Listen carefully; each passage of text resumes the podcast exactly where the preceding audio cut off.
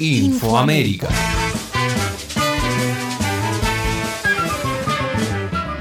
América Latina, dramática situación económica regional, afirma la CEPAL.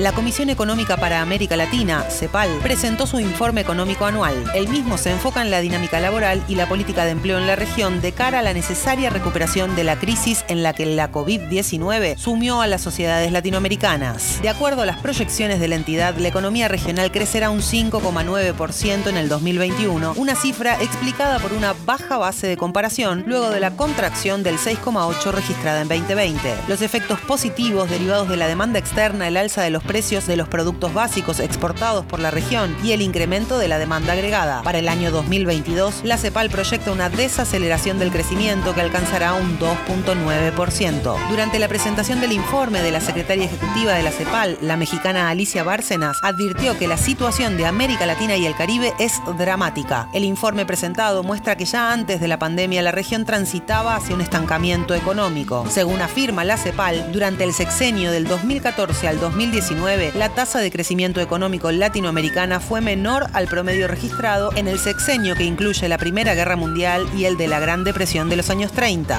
A ello, la pandemia sumó mayor crisis experimentada por los mercados laborales regionales desde 1950. A nivel mundial, los mercados de trabajo latinoamericanos y caribeños fueron los más afectados por la crisis por el COVID-19 y la recuperación esperada para 2021, afirma la CEPAL, no permitirá alcanzar los niveles precrisis.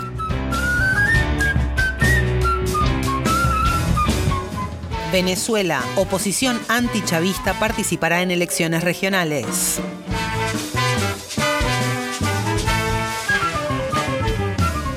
La derecha venezolana, nucleada en la plataforma unitaria, anunció que participará de las elecciones de alcaldes y gobernadores del próximo 21 de noviembre. Los partidos que irán a las elecciones con la boleta de la Mesa de la Unidad Democrática, MUD, representan distintas vertientes de la oposición que en los últimos años ha boicoteado, incluso con violencia, los procesos políticos y electorales de Venezuela como parte de la estrategia de deslegitimación del gobierno de Nicolás Maduro y la institucionalidad de la revolución bolivariana. En una conferencia de prensa, Henry Ramos Ayub, secretario general del octogenario Partido Acción Democrática, anunció que la oposición presentará más de 3.800 candidaturas, las cuales fueron definidas por consenso y sin recurrir al mecanismo de elecciones primarias. En el comunicado, los partidos de oposición que integran el denominado G4, Primero Justicia, Acción Democrática, Un Nuevo Tiempo y Voluntad Popular, refrendaron su reclamo de falta de garantías electorales, a la vez que destacaron que esta decisión complementa los esfuerzos de diálogo que se adelantan en México y apuntan a una solución pacífica y negociada.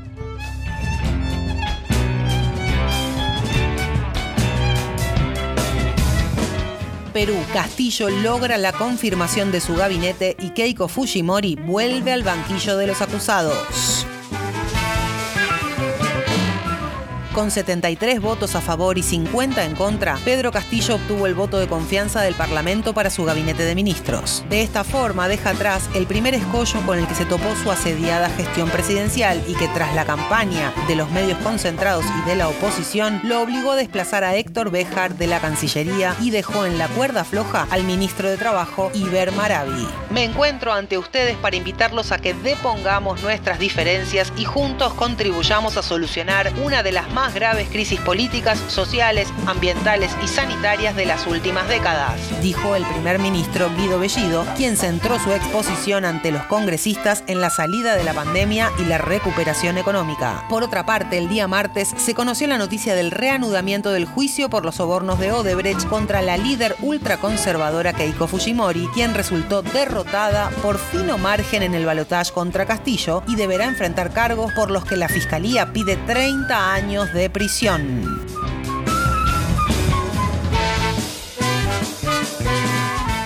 Argentina-Chile, viejos diferendos se reflotan.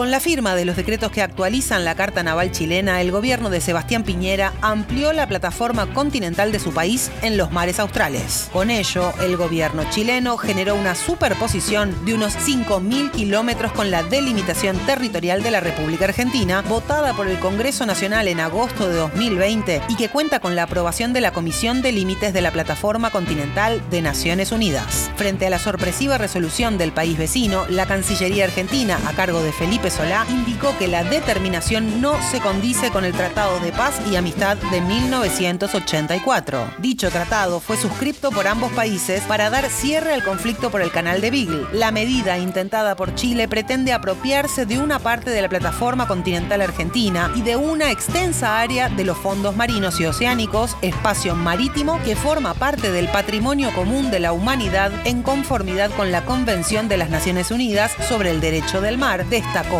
la cartera de Relaciones Exteriores y Culto Argentina. Algunas voces consideran que, reavivando la disputa territorial y la puja por el acceso a la Antártida, el oficialismo chileno intenta fortalecerse de cara a las elecciones nacionales del próximo 21 de noviembre.